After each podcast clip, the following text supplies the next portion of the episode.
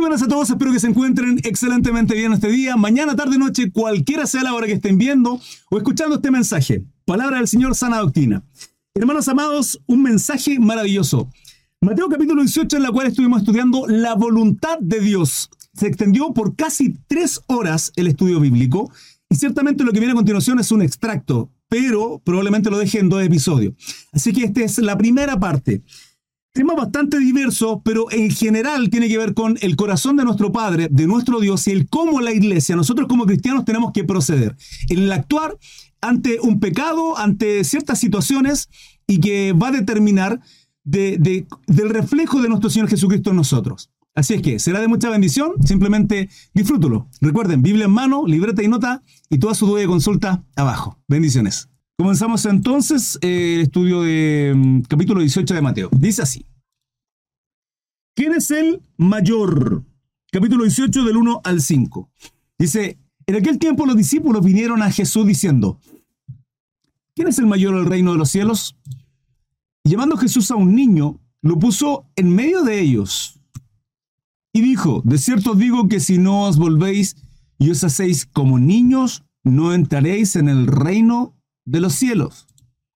Así que cualquiera que se humille, como este niño, ese es el mayor en el reino de los cielos. 5 dice, cualquiera que reciba en mi nombre a un niño como este, a mí me recibe. Cambio pantalla para acá por Facebook. Hermanos, em, varias cositas con relación a este, a este pasaje. ¿Quién es el mayor? Sí, eso tiene que ver con, con quién tiene bueno, lo, hemos visto en otras ocasiones, lo seguiremos viendo en adelante cuando toca el tema del liderazgo, por ejemplo, tiene que ver con aquello de quien quiera ser primero tiene que ser último. Hay muchas características que tienen los niños. Número uno, inocencia. Los niños son inocentes. Estamos hablando, hermano, de niños pequeñitos. Son niños inocentes, son niños que no tienen perspicacia, no, no, tienen, no andan con astucia, no andan con una doble moral, son honestos, son transparentes. Se dice por ahí que los niños y los borrachos dicen verdad. Se dice por ahí. Ciertamente un niño que es inocente va a andar con verdad. Entonces son honestos, son transparentes. Son características además que tenemos que tener nosotros como cristianos. La honestidad, la transparencia, la mansedumbre. Parte de los niños también es ser mansos, son instruidos. Un niño se sorprende por todo a un niño uno le enseña algo y por lo general deposita su confianza en nosotros. Eh, tienen la capacidad de escuchar, de aprender en su gran mayoría, en su gran mayoría, de recibir todo con respeto y escuchar aquello y estar atento a aquello que uno le enseña. Tiene confianza, tiene fe, características, hermano, y vuelvo a reiterar, características que tenemos que tener nosotros eh, como cristianos. Ahora, cuando el Señor acá dice, así que cualquiera que se humille como este niño, ese es el mayor al reino de los cielos. Hace un estudio atrás y lo compartí también, un par de, estudios atrás, con relación a una pregunta que me hicieron en Facebook, no recuerdo qué hermanita me dijo, hermano Cris, ¿por qué si nosotros somos sabios tenemos que buscar constantemente de Dios? Y tiene que ver con eso, con la soberbia, ¿sí? Eh, de creernos sabios. En realidad podemos tener mucho conocimiento, muchos conocimientos, estudio, título universitario, eh, posgrado, etcétera, hermano. Especializarnos en cualquier carrera. Y ciertamente entre ustedes hay muchos profesionales. Ingenieros, arquitectos, abogados, constructores, em, médicos, tanto técnicos como profesionales. Muchos, muchos, muchos títulos podemos tener. Pero aún así, hermano, tenemos la capacidad que es la que tiene infinitamente nuestro Dios. Y cuando nosotros dependemos del Señor, cuando realmente dependemos de Él, vivimos constantemente en oración, constantemente en oración. Tal cual la dependencia de un niño pequeño busca en su padre, uno, instrucción, dos, respuestas, tres, dirección, entre muchísimas otras cosas más. Seguridad, cariño, resguardo, amparo, cobijo, etc. Cuando nosotros nos creemos autosuficientes, cuando nosotros nos creemos sabios, entramos en arrogancia y altivez de pensar que no necesitamos a Dios. Ahora el ejercicio es, hermano Cris, ¿cómo puedo saber si que realmente yo soy una persona fuerte o débil delante del Padre? Porque ciertamente podría decirle, no, hermano, yo soy una persona muy débil. Así como también puedo decir, yo amo a Dios. Pero ¿cómo manifiesto mi amor? Yo soy cristiano, pero ¿cómo me manifiesto como cristiano? Porque por sus frutos los conoceréis, ¿cierto? Un cristiano se manifiesta por su forma de hablar, por su forma de caminar, por su vida, por su lenguaje, por muchos motivos. Por sus frutos los conoceréis. ¿Cómo yo puedo realmente determinar, yo, hágase este ejercicio, hermano, hermana que me esté viendo. ¿Cómo podemos determinar, hermano Cris, que realmente soy débil delante de Dios y no estoy siendo arrogante o soberbio contra mi Padre? Simple. ¿Cuánto tiempo pasamos en oración? Porque va, va a ser así el tema. Mi hijo, cuanto más me pregunte, hay, una etapa de los niños, hermano, en que el, el por qué nos agobia. Pero ¿por qué esto? ¿Por qué esto otro? ¿Y por qué acá? ¿Y por qué allá? Quieren saberlo todo, hermano. Todo. Todo. Y preguntan, y preguntan, y preguntan, y preguntan, y preguntan. No hay mejor cosa, hermano, que alguien para un profesor, un alumno que le pregunte, que le pregunte, que le pregunte. Uno se siente parte de su aprendizaje y uno tiene esos dones, tiene esos talentos. En el caso de un colegio, una universidad, un profesor que enseña, es parte de su trabajo y se goza y tiene eh, esa facultad, esa, esa capacidad el deseo de, querer enseñar constantemente. No hay peor cosa que un alumno que no te pregunte. no hay peor cosa. Em, no hay peor cosa que un discípulo que no quiera ser discipulado. Entonces, cuando nosotros nos creemos autosuficientes, aún pensando que somos débiles delante de Dios, no le buscamos, no le buscamos en oración. Un hijo que busca del Padre va a buscar la aprobación, va a buscar la seguridad, va a buscar respuesta, va a buscar dirección, constantemente, hermano. Entonces la pregunta es cuánto tiempo pasamos usted y yo en oración. Eso va a determinar cuán débiles somos delante de Dios. O cuán, más bien dicho, cuán débiles o cuán fuerte nos creemos delante de Dios. Porque si no dependemos del Padre en cada uno de los caminos, en cada uno de los días, en cada una de las direcciones, eh, simplemente estamos siendo soberbios, hermano. De creer que podemos hacerlas solo, que podemos hacer las cosas simplemente solo por nuestros méritos, por nuestra fuerza, por nuestra sabiduría, cuando en realidad no es así. Y generalmente, eh, en la gran mayoría de las veces, pecamos. Pecamos por eso. Eh, pecamos simplemente por omisión y por soberbia, creyendo que somos débiles cuando en realidad simplemente nos creemos fuertes, pero no lo somos. No lo somos porque no dependemos de Dios. ¿Quién es el mayor? El que no sea como un niño, dice el Señor. Ahora, otro tema con relación a esto y tiene que ver con la inocencia que tiene un niño. Eh, lo he dicho en otras ocasiones, sigo afirmando lo mismo, estoy completo y absolutamente seguro de ello. Un niño no tiene pecado, un bebé no tiene pecado. Si lo tuviese, tendrían que arrepentirse y bautizarse y no se bautiza niño, porque lo que hace pecado es eh, la conciencia. Un niño pequeño no tiene conciencia. Estoy hablando de un niño de 1, 2, 3, 4 años, hasta 5, o incluso algunos seres que tienen, niños pequeños o jóvenes que tienen problemas de... Eh, qué sé yo, problemas mentales, su capacidad cognitiva no es la misma que el resto, es un poco más lento. Eh, un, niño joven incluso con síndrome de Down, son seres puros, hermanos, seres puros que no hay pecado en ellos porque su conciencia son puras. Y, el Señor habla un poco de ello también. Tiene que ver con la pureza que tiene un niño eh, que, que, no tiene pecado porque no hay conciencia. Pablo es claro en eso en Romano. Dice que si no hay ley, no hay pecado. Entonces la ley viene a ser mala, no, de ninguna manera.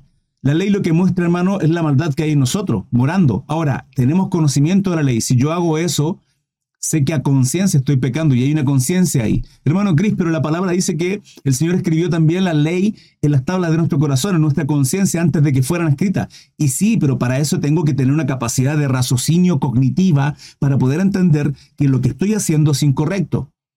Y no podemos ver bautismos de niños en la Biblia. ¿Por qué? Vemos a Juan predicando arrepentimiento. Vemos a los apóstoles, vemos a nuestro Señor Jesucristo, arrepentidos y convertidos. ¿A quiénes? ¿A niños? No, a personas que realmente ya vivían una vida de, pecado, que sabían a conciencia que lo que hacían era incorrecto. Em, tienen muchas aristas con relación a, este, este, a esta enseñanza, pero a pesar de que la naturaleza pecaminosa en nosotros como seres humanos está presente, hermanos amados, eh, uno pone a un niño, lo he dicho en otra ocasión, una ilustración bastante superficial y burda, pero se entiende. Uno pone un niño con muchos juguetes y al cabo de 5, 10, 20 minutos tal vez se aburre, 30 minutos se aburre de toda la cantidad de juguetes. Y no quiere jugar más con ellos. Basta con que usted coloque a otro niño a jugar con uno de sus juguetes, hermano, y se genera la tercera guerra mundial entre ellos dos.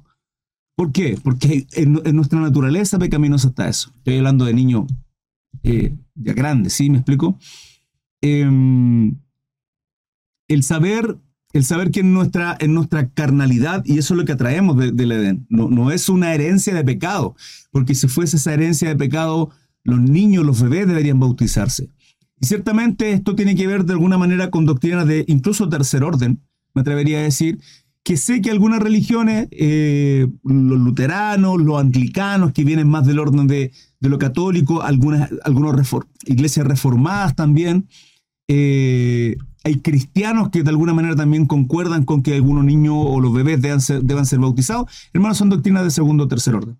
No son doctrinas de primer orden. Em, pero aquí está hablando un poco de eso, de liderazgo.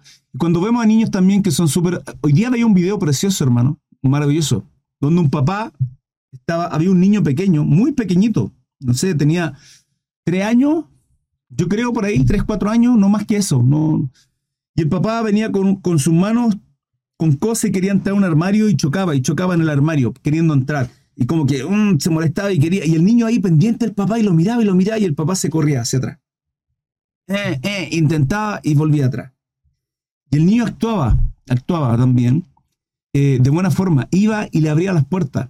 Y en cada uno de los ejemplos que mostraba, mostraba también la bondad que hay eh, y que Dios ha puesto en nuestro corazón. Y es que hay que entender, si bien es cierto, luchamos con una, con, con una naturaleza pecaminosa, también debemos entender que el hacer las cosas bien, el deseo de querer hacer las cosas bien, también está en nuestro, corazón. En el Génesis Dios creó todo y nos creó y dice y vio que era bueno y vio, Dios que era bueno y vio Dios que era... Siete veces lo dice y con relación a nuestra naturaleza lo mismo. En el huerto de la Edén se comió del árbol del bien y del mal, por lo tanto hay, hay personas que aún no siendo cristianos también pueden hacer cosas buenas. No están en la voluntad de Dios, lo dice la palabra, pero también se pueden hacer cosas buenas. Em, eso, bueno, abarqué muchas cosas con referente a estos cinco versículos, hermanos. Eh, ¿Dudas, preguntas, consultas? Les leo. Ocasión de caer, del 6 al 9. Dice, cualquiera que haga tropezar a alguno de estos pequeños que creen en mí, mejor le fuera que se le colgase al cuello una piedra de molino de asno y que se le hundiese lo profundo del mar. Qué palabra más tremenda, hermano. Qué palabra más tremenda. Ojo, que acá el contexto tiene que ver con la inocencia de aquel niño, ¿sí? Pero ciertamente está haciendo referencia a aquellos cristianos nuevos, neófitos también en la fe. Entonces, una persona que depositas toda su confianza, estamos hablando de una persona adulta, un ser pensante, con raciocinio, con la capacidad de, de razonar y pensar, pero a mis 30, 40, 50 años, independiente de la edad, Hermanos, al volver a nacer, ¿qué es lo que le dice nuestro Señor Jesucristo y la conversación que tiene con Nicodemo, que le dice que tiene que volver a nacer? Nicodemo no entiende y está hablando de confesarle los pecados, reconocer a Jesucristo como Señor y Salvador. Hermanos, somos una nueva criatura y esa nueva criatura implica que lo espiritual, uno es un niño, no tiene conocimiento, tiene mucho que aprender, aferrado de la mano de quien nos guía, Ciertamente Dios, pero ahí están aquellos pastores, líderes, diáconos, siervas del Señor, que están ayudándonos en ese proceso de a mis 40, 50 años, pero recién converso, recién convertido, un mes, una semana, tengo muchas cosas que aprender y soy nuevo, soy un niño, con la capacidad de pensar, pero sin entender muchas cosas del mundo espiritual. Entonces dice, y cualquiera que haga tropezar a estos pequeños que creen en mí, mejor le fuera que se colgase al cuello una piedra de molino de asno y que se le hundiese lo profundo del mar. Entonces, aquí, ¿a quién está advirtiendo? Está advirtiendo a aquellos que hacen mercadería, aquellos que estafan, aquellos que engañan a una conciencia sobre aquellas personas que depositan su confianza y su fe en ellos. ¿Se dan cuenta? Hay del mundo por los tropiezos, porque es necesario que vengan tropiezos. Pero hay de aquel hombre por quien el tropiezo. Fíjense este hay. Este hay tiene que ver con... Y es tremendo, hermano. Es tremendo porque el juicio que tendrá aquella persona que está haciendo tropiezo sobre aquellos que son nuevos en la fe, no hay mucho conocimiento, son neófitos, y están siendo de tropiezo para aquellos niños, personas inocentes que han depositado su corazón, su fe, su confianza en ello, hay de que ellos, dice la palabra. 8. Por tanto, si tu mano o tu pie te es ocasión de caer, córtalo y échalo de ti. Mejor te es sentar en la vida cojo, manco, que teniendo dos manos o dos pies, ser echado en el fuego. Esto lo venía mencionando hace unos días atrás en los estudios. Y si tu ojo te es ocasión de caer, sácalo y échalo de ti. Mejor te es entrar con un solo ojo en la vida que teniendo dos, eh, dos ojos ser echado en el infierno de fuego. Nuevamente el Señor, como siempre, hablando del infierno, condenación eterna. ¿Cuál es el contexto acá? El contexto vuelve a ser lo mismo. El contexto tiene que, tiene que ver con aquellos que hacen tropezar a otros, tanto en su enseñanza o incluso a conciencia sobre aquellos cristianos. Y acá en los últimos dos versículos, hermano, nos está llamando a nosotros a tener precaución. Dice, por tanto, si tu mano o tu pie te es ocasión de caer, si tu ojo te es ocasión de caer. Y en, vez de, y en vez de irme al infierno, a la condenación eterna y ser juzgado por causa de la mano, del ojo, del pie, mejor quito eso y alcanzar salvación, alcanzar vida eterna, ¿sí? Mejor te sentar en la vida cojo manco que teniendo dos manos o dos pies y ser echado en el fuego eterno. Versículo 9 es lo mismo. Que teniendo dos ojos y ser echado en el infierno de fuego. Hermanos, tenemos que tener precaución, y se lo he dicho en muchas ocasiones, en muchas ocasiones. ¿A quienes escuchan? ¿A quienes ven? Hace poco me escribieron por internet, me dicen, hermano Cris, mire, ¿qué piensa, ¿qué piensa de esto? Y me pasan un, video de un varón que estaba predicando. Yo le, yo le digo, ¿qué cree usted? Y me dice, lo que pasa es que hablaba, hablaba, hablaba, habló mucho rato, pero no, nunca predicó la palabra. Ya, y usted, me, y usted quiere saber qué pienso yo. Sí. ¿Qué cree usted? ¿Yo qué hago en mi estudio bíblico? ¿Hablo, hablo, hablo todo el rato o yo leo palabra y luego explico? Eso, ¿qué es eso? Un mensaje cristocéntrico, sana doctrina, lo que la palabra dice, para comprender el contexto y la voluntad de Dios, y en este caso, por ejemplo, el corazón de nuestro Dios. ¿Qué es lo que Él desea? Yo no estoy acá hablando, hablando, hablando, que ciertamente podría hacerlo, pero lo que más edifica es la palabra y entender que cada uno de los libros, los contextos, los capítulos entregan un mensaje y cuando lo leemos de esta manera y lo estudiamos de esta manera, abarcaremos absolutamente todo. Entonces, hermanos, cuidado a quienes escuchan, cuidado a quienes ven, cuidado a quienes prestan sus oídos, cuiden su espíritu. No vaya a ser que vayan a tropezar. Y de igual manera con aquellas personas que tenemos a nuestro alrededor, porque continúa este tema. Va a continuar a lo largo de todo este capítulo 18. Fíjense, vayan viendo el motivo, vayan viendo la línea de lectura de Mateo 18 porque va toda absolutamente relacionada. La inocencia, partimos con el primero, ¿sí? De entregar nuestro corazón, luego ocasiones de caer, tener precaución. Fíjense los temas que vienen a continuación. Tema, parábola de la oveja perdida, del 10 al 14. Mirad que no menospreciéis a uno de estos pequeños. A uno de estos pequeños, ¿quiénes? a uno de estos pequeños que venimos continuando con el mismo tema, la inocencia de aquellos pequeños, inocentes, aquí nos está mostrando, nos está mostrando en términos de inocencia y de ser guiados como una oveja. ¿Se dan cuenta cómo la línea de este capítulo 18 es, así de clara? Mirad que no, no menospreciéis a uno de estos pequeños, porque os digo que sus ángeles en los cielos ven siempre el rostro de mi Padre que está en los cielos. Porque el Hijo del Hombre ha venido para salvar lo que se había perdido. 12. ¿Qué os parece? Si un hombre tiene 100 ovejas y se descarría una de ellas, no deja las 99 y va por, por los montes a buscar lo que se había descarriado, ahora, entonces, ahora tiene gran validez, gran revelación el versículo 10. Vuelvo nuevamente. Mirad que no menospreciéis a uno de estos pequeños, porque os digo que sus ángeles en los cielos ven siempre el rostro de mi Padre que está en los cielos. Acá nos está mostrando de que Dios, el Padre, está en los cielos y sus ángeles con él. ¿Se entiende? Rodeado de... Hermano Cris, lo sabíamos, sí, claro. Usted y yo lo sabemos, hay muchos que no lo saben. Y ciertamente hay personas acá que tal vez no lo saben. Está rodeado de muchos ángeles del Señor. Pero hay que entender esto. Están seguros, resguardados, bajo y bajo la voluntad de Dios, porque hay otros que se rebelaron. Hermanos, tienen libre albedrío igual. Se lo había pensado, pero tienen libre albedrío. Entendiendo de que Lucifer se le reveló a Dios, habló de Satanás, Jehová le reprenda, y muchos ángeles de cuartas partes le siguieron en aquel camino, tal cual hoy en la tierra también muchos a lo largo de la existencia de la humanidad le han, seguido ese camino, porque tenemos libre albedrío, libre albedrío. Mirad que no menospreciéis a, a cada uno de estos pequeños. O sea, ¿cuán valiosos son para Dios?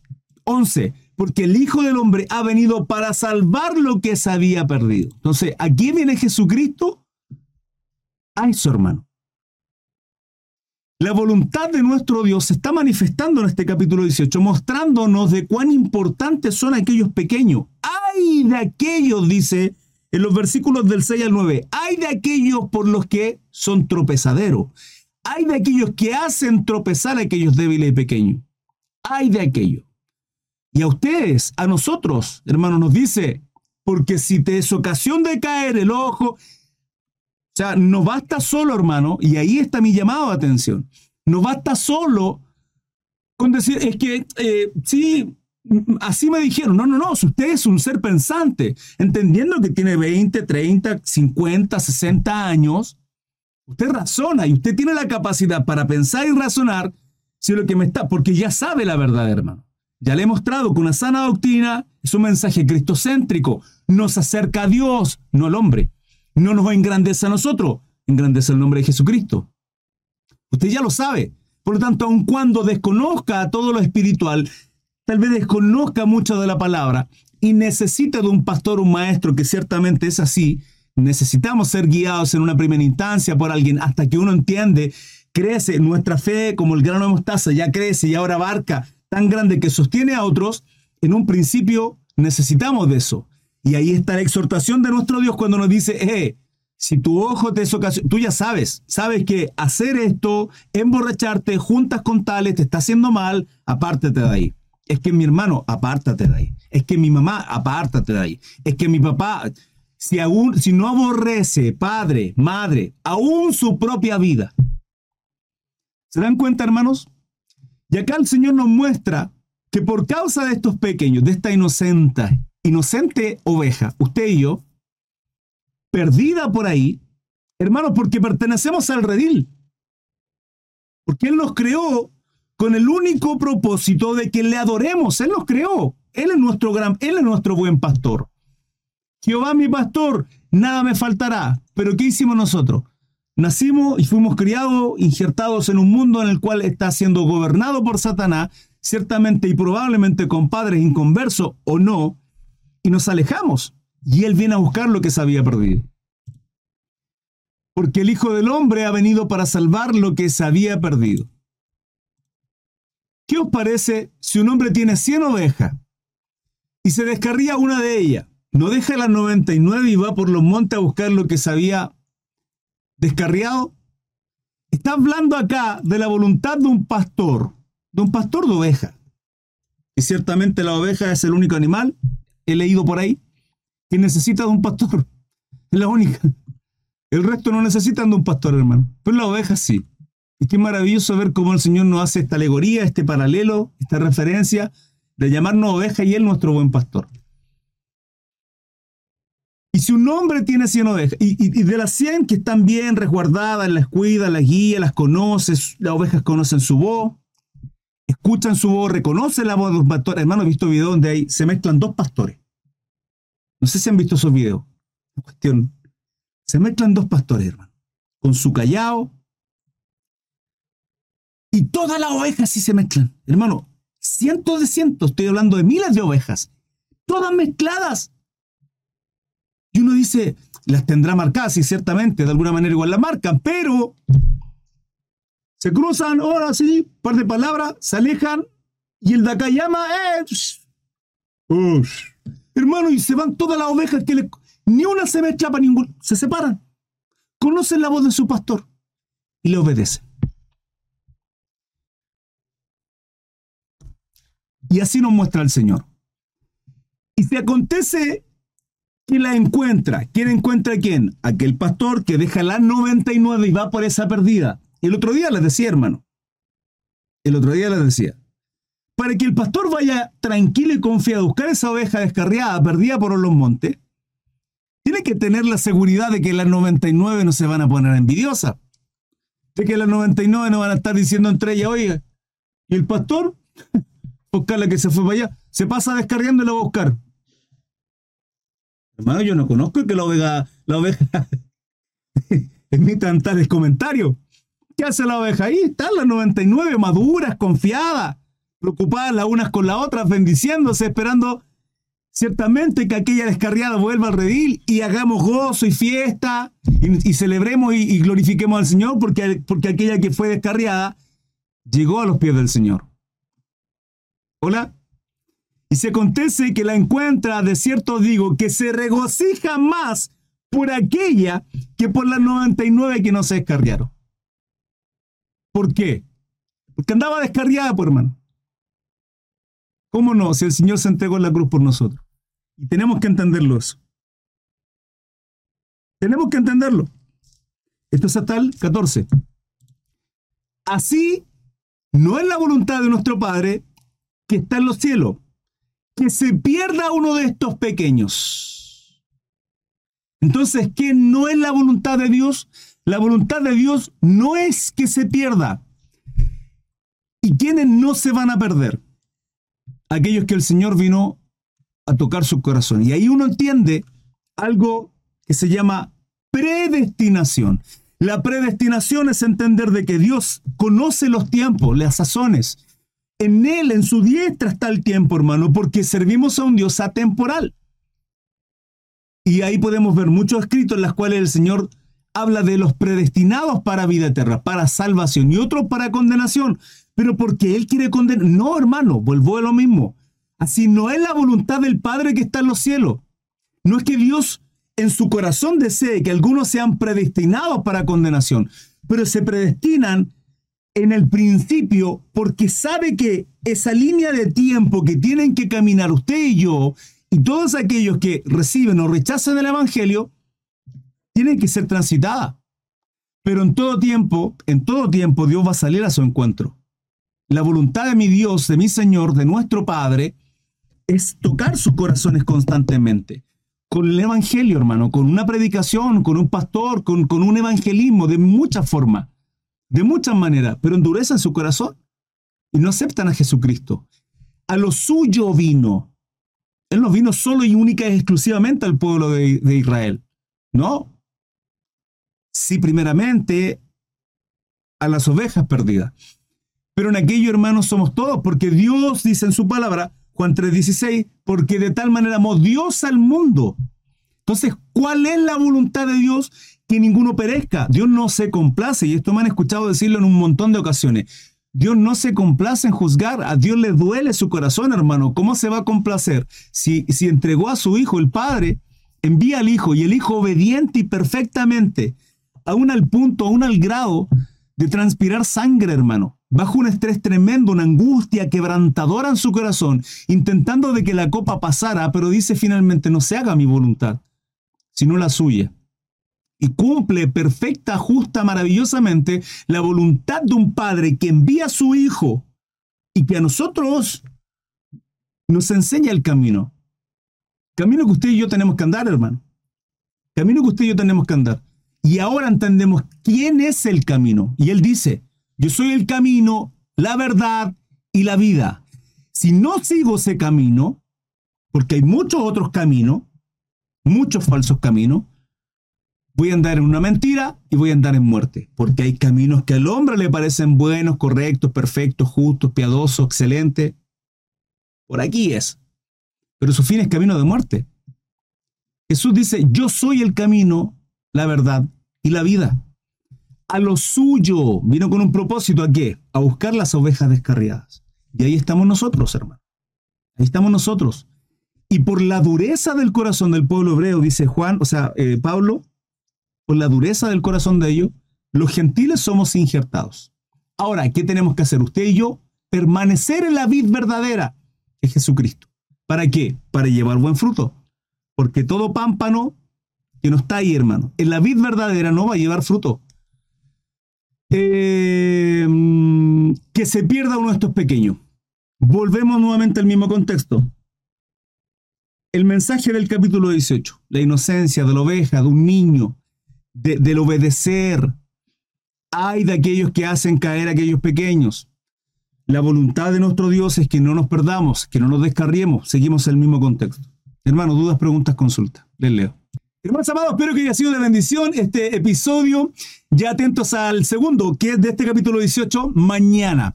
Muchas gracias a todos aquellos que me siguen a través de redes sociales. Espero que les haya agradado. Déjenme un like, compartan mi contenido si fue de bendición. Nos vemos. Que Dios los bendiga. Hasta luego. Chao, chao.